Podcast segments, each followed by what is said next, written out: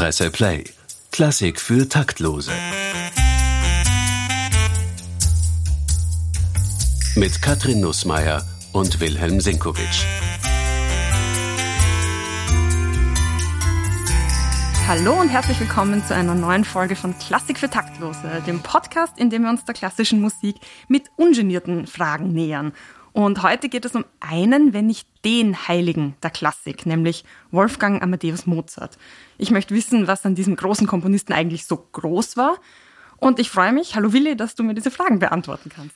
Hallo Katrin, ich hoffe, ich kann sie beantworten. Tatsächlich kann das natürlich niemand wirklich beantworten, äh, wenn er nicht allwissend ist, und das bin ich nicht. Aber wir können versuchen, dieses Phänomen Mozart zu umkreisen. Denn ein internationales Phänomen ist dieser Mann und dieser Name ja wirklich. Ja, wirklich zweifelsohne. Wenn man irgendwo auf der Welt jetzt wahrscheinlich einen Menschen anhalten würde und fragt, nennen Sie mir einen Komponisten, dann zu 99 Prozent fällt der Name Mozart. Glaube ich auch, ja. ja. ja. Es ist ja so, das beliebte Spiel, das man spielen kann, der Unterschied zwischen Österreich und Australien, Austria und Australia. Also viele glauben ja, dass die Kängurus über die Alpen hopsen. Auf der anderen Seite, wenn man sagt, nein, Österreich ist das, wo Mozart herkommt, dann sagen alle aha und wissen sofort Bescheid. Plötzlich können sie es wieder zuordnen. Ja, jedes Kind kennt Mozart. Also ich habe selbst meinen, meinen Hamster als Kind Amadeus getauft, irgendwie im, in der Ahnung, dass das ein bedeutender Name ist. Und dazu muss man sagen, Amadeus ist eigentlich gar nicht ganz richtig, denn Mozart selbst hat sich Wolfgang Amadee genannt, also Amadee. die französische Form von Gottlieb. Er hieß ja eigentlich Johannes Chrysostomus Wolfgangus Theophilus. Und Theophilus ist Amadeus, der Gottgeliebte, und französisiert Amadee. So mhm. hat er sich genannt. Aber mit der Zeit war es dann die lateinische Form Wolfgang Amadeus. Dieses Amadeus ist ja nicht nur bei deinem Hamster so, sondern sogar, ich meine, als Amadeus ist er in die, äh, in die Film- äh, und, und in die Musical-Welt und die Popgeschichte eingegangen. Genau, ja.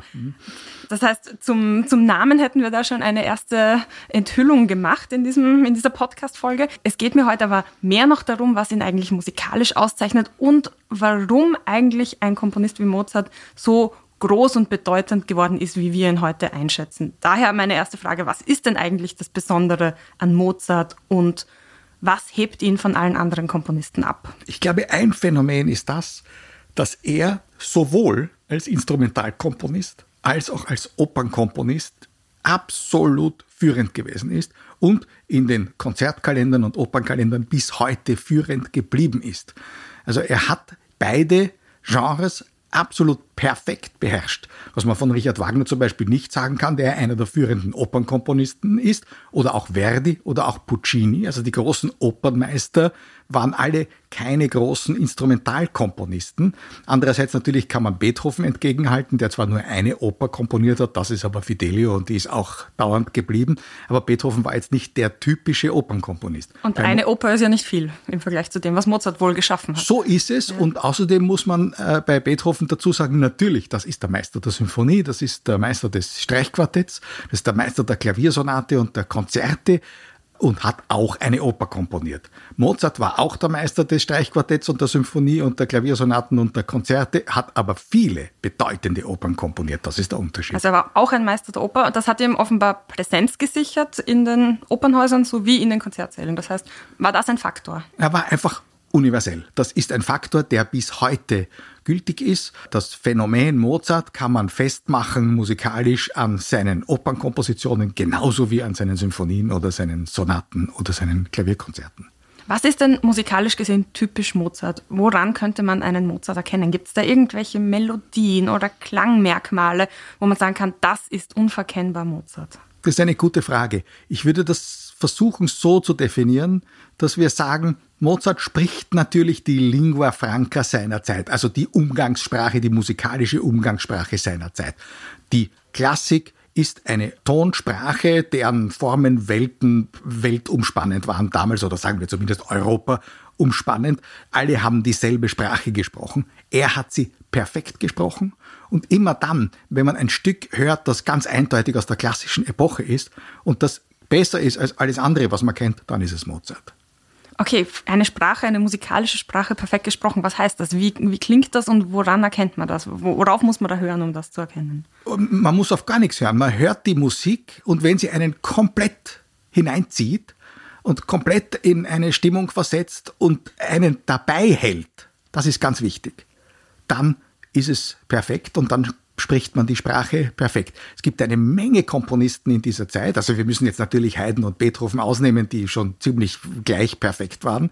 Aber eben bei Mozart äh, kommt das dazu, dass er sowohl im Instrumentalen als auch im Operngeschehen wirklich absoluten Spitzenreiter äh, geschaffen hat. Und das ist ihm deswegen gelungen, weil zum Beispiel Komponisten wie jetzt sagen wir Dietersdorf, Wagenseil, Mon, alle Zeitgenossen, das die sind, man nicht mehr kennt. Das sind ganz ehrlich Namen, die ich noch nie gehört habe. Die man nicht mehr kennt. Äh, später dann Ignaz Bleil oder Hummel. Das sind alles Zeitgenossen, die auch diese Sprache sprechen und die zum Teil wunderbare Einfälle haben. Aber dann ist es nach ein paar Takten vorbei. Und bei Mozart herrscht ein unglaublicher Fantasiereichtum im Verarbeiten von Motiven, Themen, Melodien im harmonischen Raum und auf der anderen Seite ein unglaublicher Reichtum an Einfällen. Also wenn man jetzt zum Beispiel den Unterschied, wenn wir uns jetzt auf der höchsten Ebene bewegen und wollen den Unterschied festmachen zwischen einem Haydn-Allegro und einem Mozart-Allegro, dann merken wir bei Haydn eine unendliche Sparsamkeit. Er stellt, sagen wir jetzt, das ist alles jetzt grob gesagt, aber ungefähr so ist es. Er stellt ein Thema auf und das verarbeitet er dann nach allen Regeln der Kunst. Mozart stellt ein Thema auf, dann noch eins, dann noch eins, dann noch eins, dann noch eins. Das heißt, er war recht verschwenderisch mit seinen Ideen. Absolut verschwenderisch. Das haben ihm die Zeitgenossen haben ihn auch sehr beneidet drum. Und dann im letzten Moment zieht er noch etwas aus dem Köcher und sagt, und oh, da haben wir noch was. Und dann wirft er das in die Luft und verarbeitet einmal das.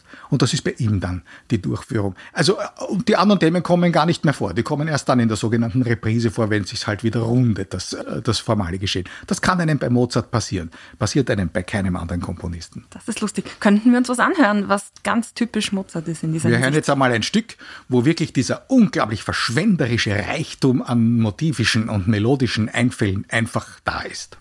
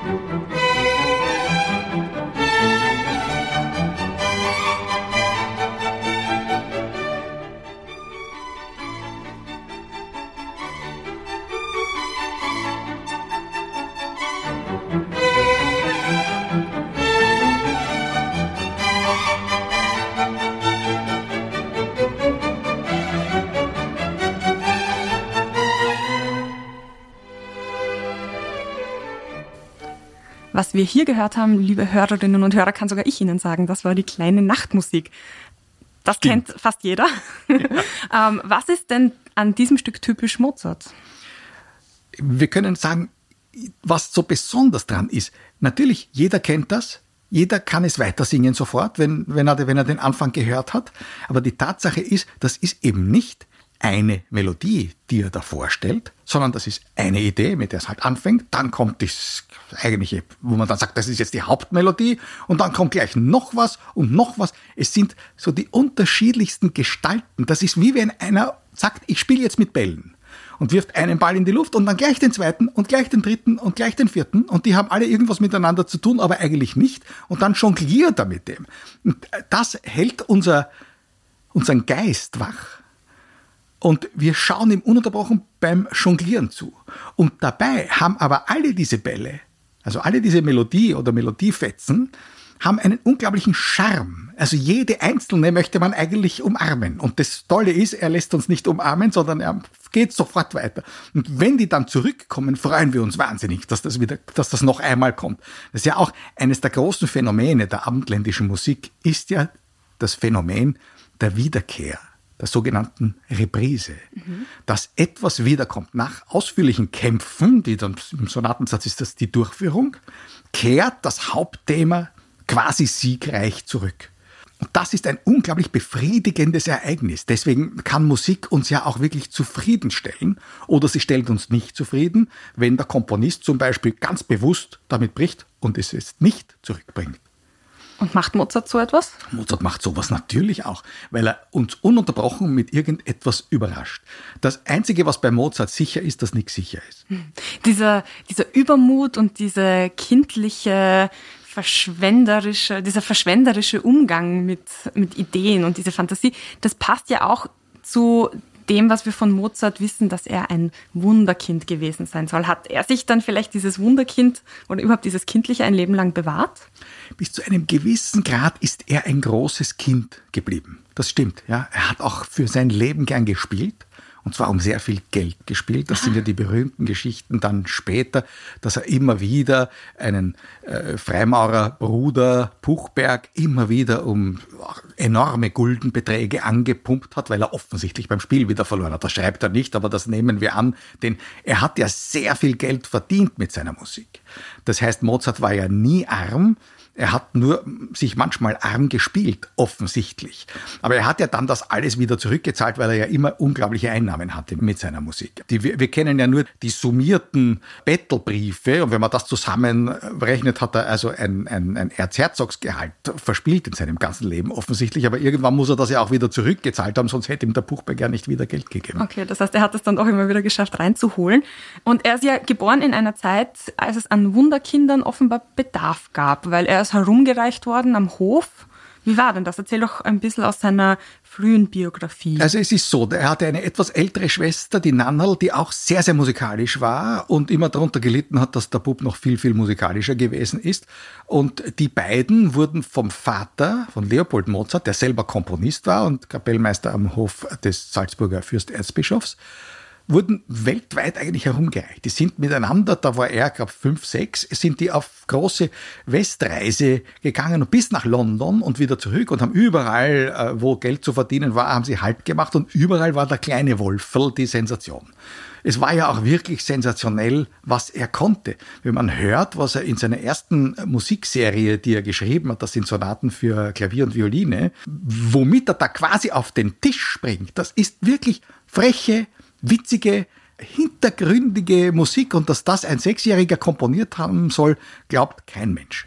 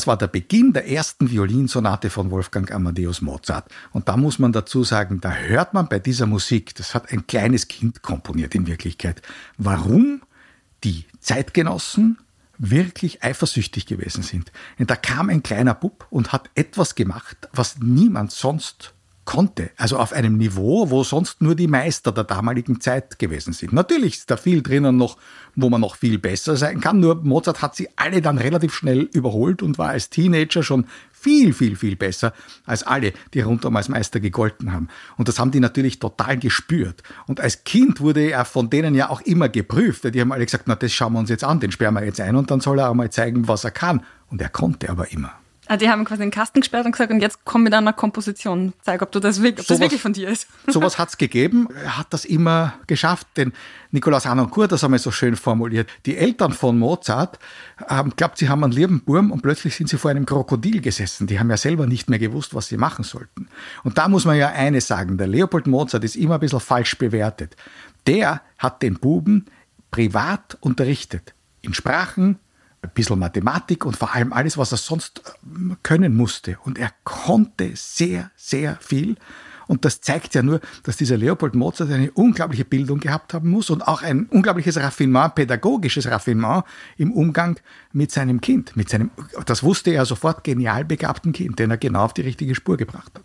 Diese ganz frühen Kompositionen, werden die heute noch gespielt oder ist das eher, dass man sagt, so ja, das, das es auch und das zeigt, er war begabt, aber in den Konzerthäusern hört man diese Sachen, die er als Kind geschrieben hat? Ja, man hört vieles aus der ganz frühen Epoche ebenso wie die späten Sachen. Selbstverständlich konzentriert sich das Repertoire, vor allem in den Opernhäusern, aber auch in den Konzertsälen, auf die Werke, die Mozart in seiner Wiener Zeit, also etwa ab 1781, komponiert hat. Da ist dann eine Meisterleistung nach der anderen. Das ist einfach eine unglaubliche Qualität, die wirklich so gut wie kein Zeitgenosse erreicht hat und auch von den Nachfolgern kaum mehr jemand. Aber schon die Frühwerke hat man in den letzten Jahrzehnten wirklich entdeckt und es sind frühe Stücke, die er als Teenager komponiert hat, die heute bei den Festspielen oder in den Opernhäusern immer wieder zur Diskussion gestellt werden. Spätwerk ist ja jetzt ein relativer Begriff, weil sehr alt ist Mozart nicht geworden. Also um hier mal die Eckdaten abzustecken, 1756 in Salzburg geboren, 1791 in Wien gestorben, 35 Lebensjahre, in denen er all das komponiert hat, was wir heute im Köchelverzeichnis auflisten können. Mhm. Nur Franz Schubert hat mit 31, mit 31 gestorben und hat eine ähnlich reiche Liste hinterlassen. Allerdings Schubert wollte auch immer zur Oper und hat es nie geschafft. Er hat Opern komponiert, aber keine davon ist populär geblieben. Das unterscheidet diese beiden, die eine reichste Ernte eingefahren haben. Das wollte ich gerade fragen. Ist das wirklich, war er wirklich so produktiv in diesen 35 Jahren? Wie viel ist da zusammengekommen? Kann man das beziffern? Unendlich. Also ich meine, das Köchelverzeichnis umfasst 626 Nummern. Und äh, das ist ja schon, das kann man sich ausrechnen, was das heißt. Wenn man sagt, er hat mit fünf oder sechs zu schreiben begonnen, also in 28, 29 Jahren, wenn man jetzt ehrlich ist, hat er 626 Werke, darunter riesige. Das, das Figaros Hochzeit steht ja nur unter einer Nummer im Köchelverzeichnis. Also der hat jede Woche was rausgehaut? Ja, ja. ja, ja. Was die Opern von Mozart angeht, da gibt es einen Begriff, der mir immer wieder unterkommt, nämlich die Da Ponte-Opern. Mhm. Was hat es damit auf sich und warum heißen die so? Also die heißen nach dem Textdichter Lorenzo da Ponte, denn es ist ja letztlich, wenn man ganz ehrlich ist, eine Oper immer nur so gut wie Text und Musik zusammengenommen. Das Wichtigste an einer Oper ist natürlich die gute Musik, die allerdings zu einer wirklich gelungenen und funktionierenden Dramaturgie passen muss. Und da Ponte war nun ein Textdichter, wie es ihn ganz selten in der Musikgeschichte gegeben hat, der nämlich das Innovationspotenzial von Mozart erkannt hat und ihm die richtigen Texte dazu geliefert hat, die ihn inspiriert haben, das, was er konnte, dieses Innovationspotenzial, da kommen wir gleich drauf, gewinnbringendst anzulegen. Das heißt, was hat Mozart eingebracht in die Musikgeschichte, in die Operngeschichte?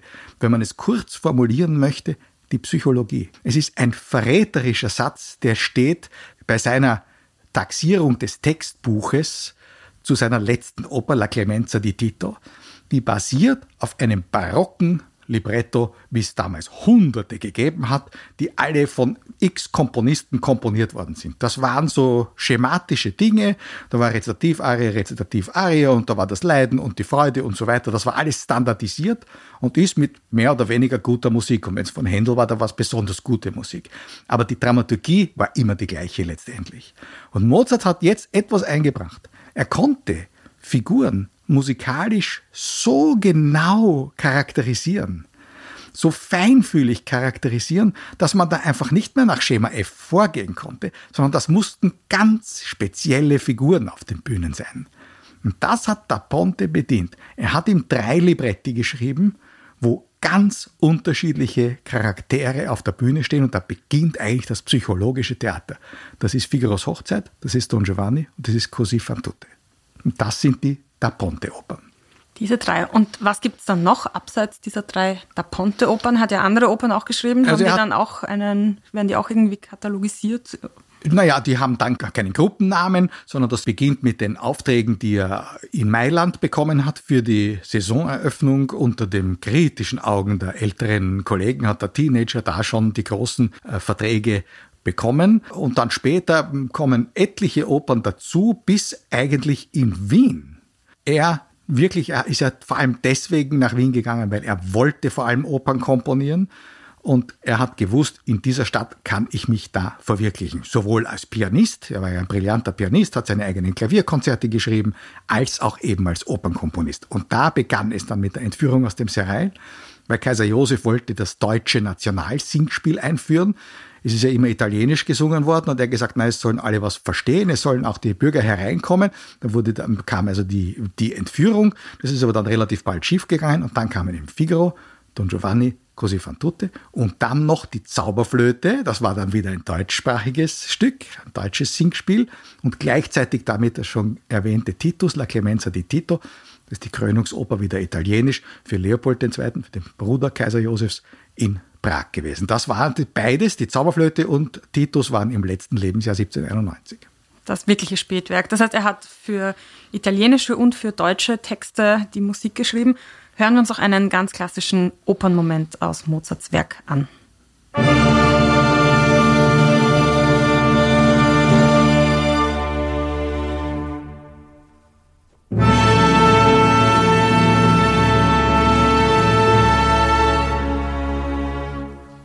Also mit diesen wilden Akkorden sind wir schon mal in einem dämonischen Ambiente.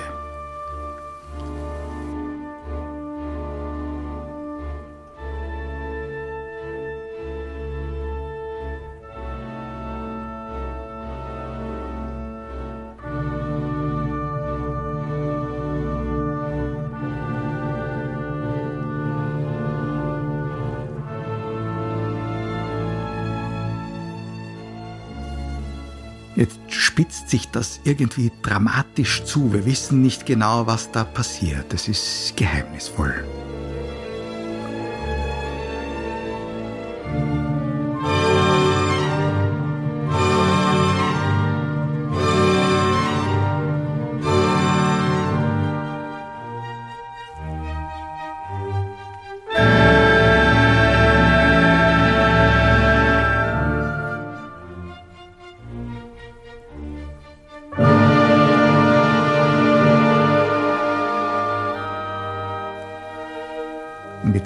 Weiter steigert sich diese Atmosphäre in etwas irgendwie Psychedelisches hinein. Da merken wir, spüren wir, da passiert jetzt was ziemlich Abgründiges.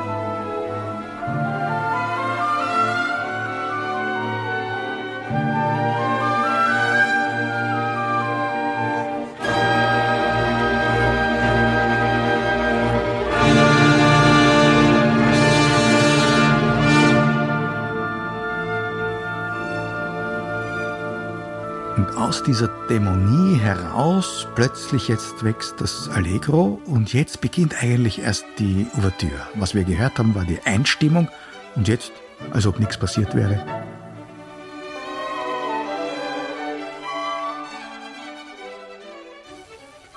So beginnt also der Don Giovanni. Inwiefern sind denn die Figuren in Mozarts Opern anders als in anderen Opern dieser Zeit oder generell? Mozarts Figuren und in den Da Ponte-Opern zumal, wie gesagt, weil der Librettist auch genial war und das entsprechend zugeschneidert hat, in diesen Figuren gibt es nichts Schablonenhaftes mehr. Die sind alle, wie Richard Strauss später gesagt hätte, aus Fleisch und Blut. Und da hat jeder seine eigene Farbe, seine eigene Stimmungswelt, da hat jeder sein eigenes Ego. Und das zeichnet Mozart mit den unglaublichsten, aber eigentlich immer wieder vollkommen verständlichen Mitteln. Mit musikalischen wenigen Strichen. Es ist wie ein guter Karikaturist, der halt nicht mit dem Zeichenstift, sondern mit musikalischen Elementen arbeitet. Jetzt würde ich gerne so eine Karikatur hören. Ich habe noch nie eine Karikatur gehört. Naja, Karikatur, wie gesagt, das sind ja nicht Karikaturen, sondern das sind ja eigentlich psychologische Protokolle. Also eigentlich hat die Psychoanalyse ja nicht Sigmund Freud, sondern Mozart erfunden. Und wir werden jetzt gleich hören, wie das geht. Zum Beispiel in Titus, in der allerletzten Oper, gibt es eine Szene, wo die böse Vitellia gerade den engsten Freund des Kaisers Titus gedungen hat, weil der, dieser Sextus, ihr nämlich verfallen ist, gedungen hat, diesen Kaiser zu entthronen und zu ermorden. Eben hat sie ihn überredet, eben ist er widerwillig aber doch weggegangen und sie weiß, er ist ihr so verfallen, er wird das jetzt tun. Und in diesem Moment, wo sie den Sextus nicht mehr einfangen kann, kommt die Nachricht, dass der Kaiser ihren innigsten Wunsch eigentlich erfüllen würde, er wird sie zur Frau nehmen. Und jetzt ist sie in einer wahnsinnigen Bedrängnis. Jetzt wäre sie Kaiserin, jetzt lässt sie den Kaiser aber gerade umbringen von seinem engsten Freund, von einem Mann, der ihr verfallen ist, und sie weiß, dass sie jetzt verloren ist eigentlich. Und in diesem Terzett, wo die Überbringer der Nachricht und diese Vitellia einander gegenüberstehen, singen die beiden Herren, das eine ist eine Damenstimme, aber trotzdem sind zwei Herren, ein ganz normales, also ganz normale Musik. Und die Vitellia wird immer nervöser und schnappt förmlich über und singt immer verrücktere Koloraturen. Und das kann man in dieser Musik ganz genau hören, wie diese Frau komplett außer Fassung gerät.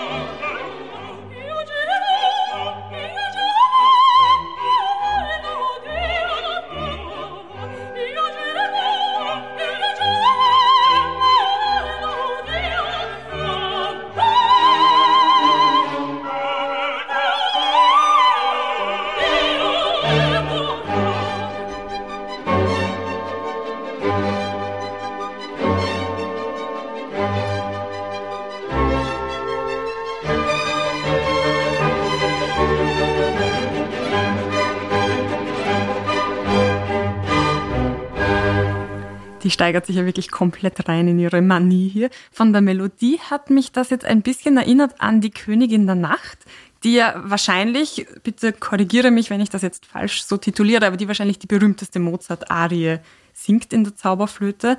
Und das ist ja, da hat es ja auch eine TikTok-Challenge zum Beispiel gegeben. Wer schafft es, diese hohen Töne da rauszuträllern, ohne die Fensterscheiben zu Bruch gehen zu lassen? ja, naja, die äh, sind zwei Arien der Königin der Nacht. Und die zweite klingt wirklich so ähnlich wie das, was wir gerade gehört haben. Ist übrigens nahezu zeitgleich entstanden, diese, diese Musik. Das ist Musik der absoluten Rage. Und äh, das gilt natürlich für die Königin der Nacht, die wild entschlossen ist, den für sie bösen Sarastro äh, beseitigen zu lassen. Der Hölle Rache kocht in meinem Herzen, singt sie. Und da steigert sie sich genauso rein wie die Vitellia in dieser Verzweiflungsszene im äh, Titus. Wobei man sagen muss, in der Zauberflöte, wie überhaupt bei Mozart, aber vor allem in der Zauberflöte, da stecken nicht nur die Arien der Königin der Nacht drinnen, die weltberühmt geworden sind, sondern denken wir nur an die Auftritte des Papageno. Die sind volksliedtauglich. Das ist ganz enorm, weil, und jetzt sind wir genau dort, wo wir eigentlich hin wollten. Was ist das Besondere an Mozart? Er hat es geschafft, mit Melodien, die man nachsingen und nachpfeifen kann, ins Herz zu treffen sie in psychologischen Situationen einzusetzen, wo wir genau wissen, das ist jetzt hundertprozentig der Seelenzustand dieser Figur. Und das sind immer Seelenzustände, in die wir uns hundertprozentig hineinversetzen können. Denn auch das, was wir jetzt gerade von der Vitellia gehört haben, das ist natürlich Musik. Wir alle kennen solche Situationen, wo wir mit dem Rücken zur Wand stehen, nicht mehr auskönnen und jetzt eine Entscheidung getroffen haben, die wir gern zurücknehmen würden und es geht nicht mehr. Und das, was in uns davor geht, hat er komponiert. Das heißt, er komponiert nicht die Vitellia. Er komponiert nicht die Königin der Nacht. Er komponiert nicht den Papageno. Er komponiert uns. Und das ist seine Größe.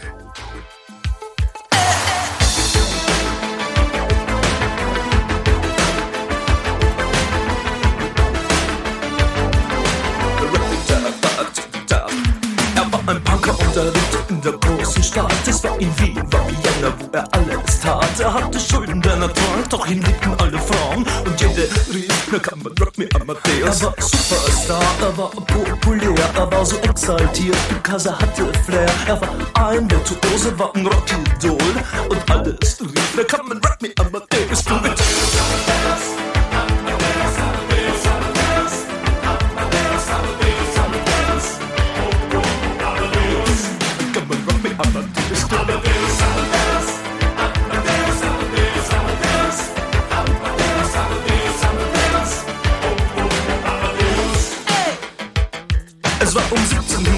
und es war Wien No Plastic Money anymore, die Banken gegen ihn. Woher die Schulden kamen, war wohl jedermann bekannt. Er war ein Mann der Frauen, Frauen liebten seinen Punk. Er war ein Superstar, er war so populär Er war zu exaltiert, genau das war sein Flair. Er war ein Virtuose, war ein Rocky Doll.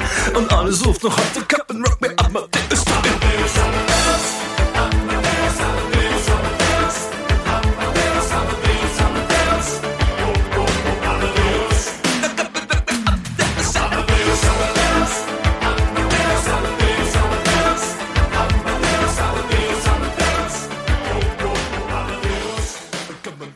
Er war ein Superstar, er war so populär, hat eins der Falco komponiert.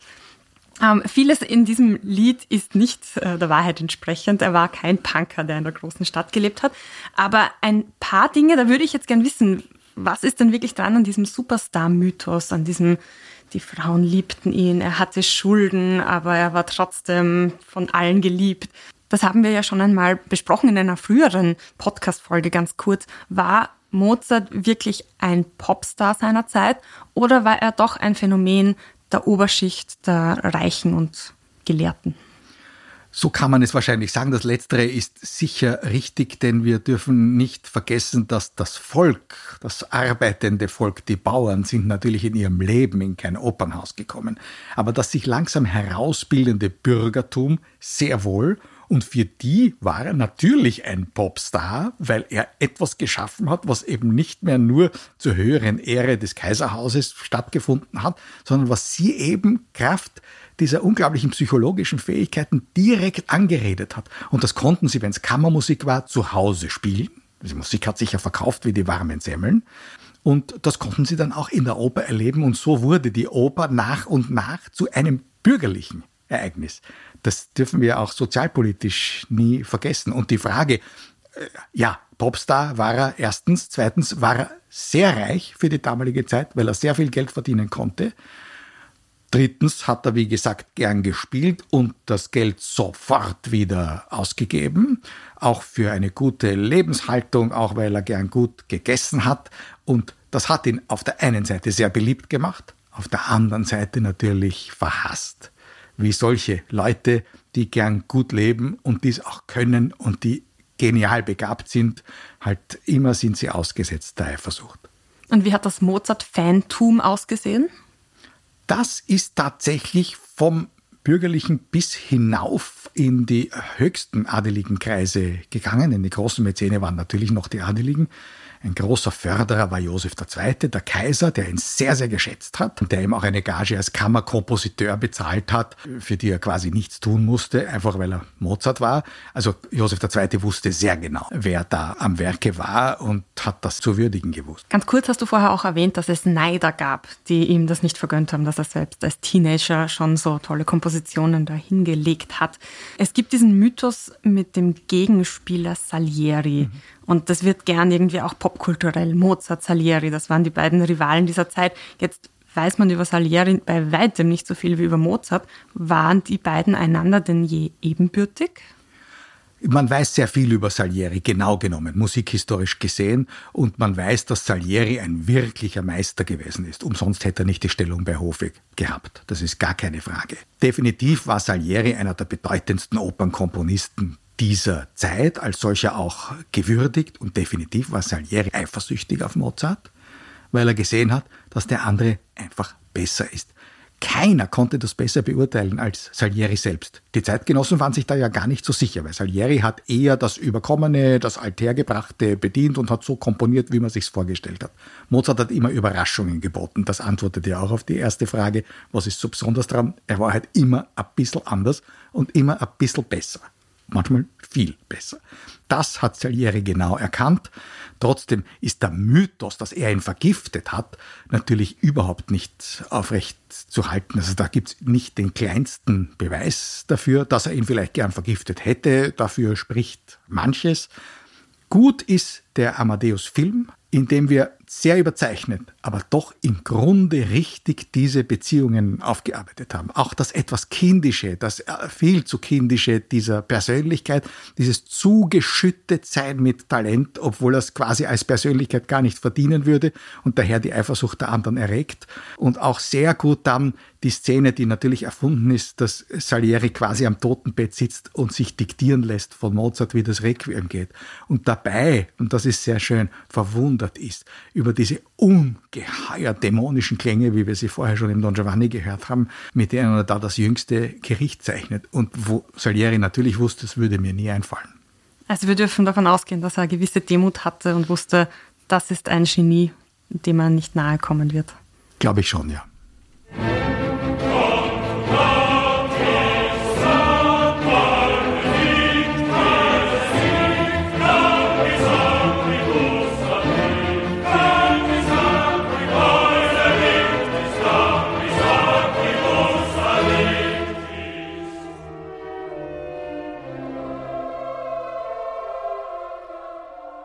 Dem Herrn Mozart wird ja auch ein recht derber Humor nachgesagt. Ich habe da gefunden Briefe, Zeichnungen, in denen er mit recht viel Fäkalhumor sich über allerlei Dinge lustig macht. Kann man das auch hören? Hat er das auch musikalisch irgendwie umgesetzt, seinen, seine Art von Humor?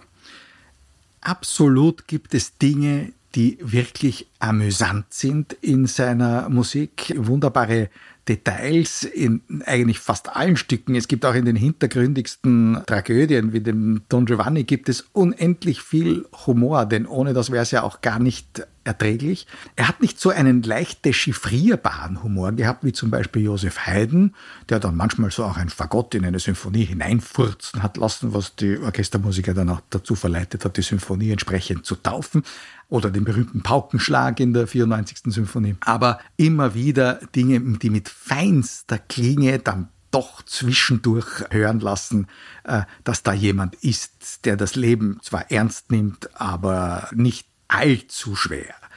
Es gibt auch Beispiele für sehr vordergründigen Humor bei Mozart. Da gibt es so gewisse Kanons. Ich glaube, wir können das auch benennen hier das kann man ruhig sagen, also, also Kanons, die auf sehr ordinäre Texte komponiert worden sind und denen dann von den Verlegern geistliche Texte unterlegt worden sind, wo dann nichts passieren kann, zum Beispiel. Ja, es gibt zum versuchen, Beispiel diesen Kanon Leck mich im Arsch, genau. das ist ja eh bekannt. Hat man dann versucht, den umzudichten? Ja, den hat man definitiv umgedichtet, da hat man dann einen, einen völlig unverfänglichen Text drunter gelegt, dass den auch die Volksschüler dann singen konnten. Super. Aber de facto waren das schon Beweise. Also nicht so die feine Klinge in dem Fall. Die, dass er zwischendurch auf Gesellschaften auch berühmt war, dass er nicht die feinste Klinge geschwungen hat. Ja. Aber wenn du sagst, es gibt auch feineren Humor in seinem Werk, wie klingt denn das zum Beispiel?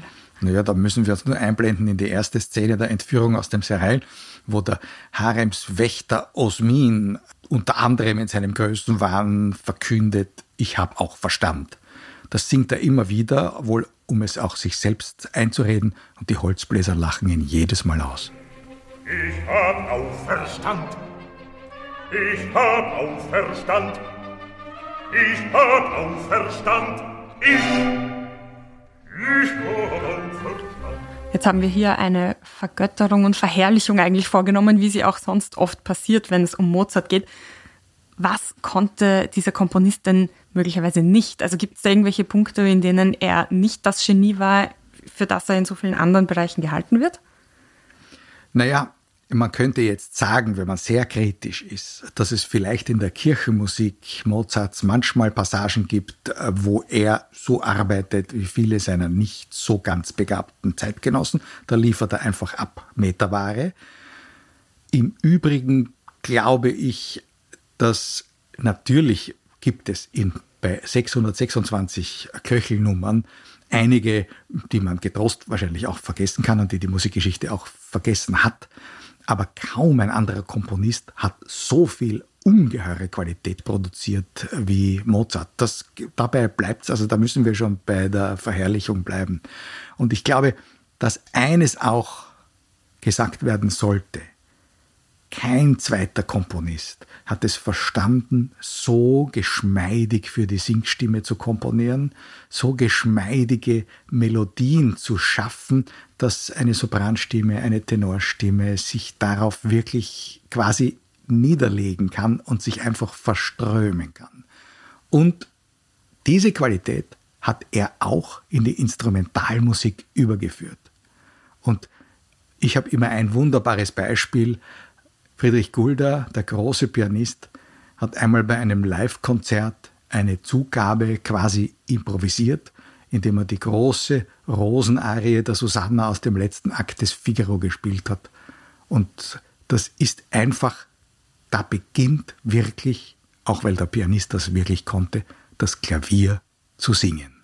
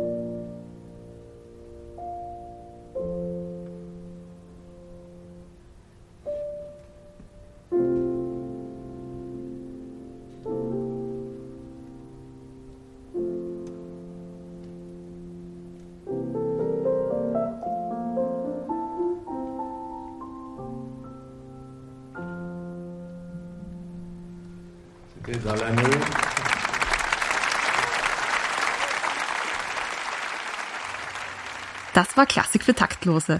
Alle Informationen zu den gehörten Aufnahmen gibt es in den Shownotes nachzulesen und damit danken wir und verabschieden wir uns. Auf Wiederhören. Danke, Katrin. Danke, Willi. Presse Play. Klassik für Taktlose. Mit Katrin Nussmeier und Wilhelm Sinkowitsch.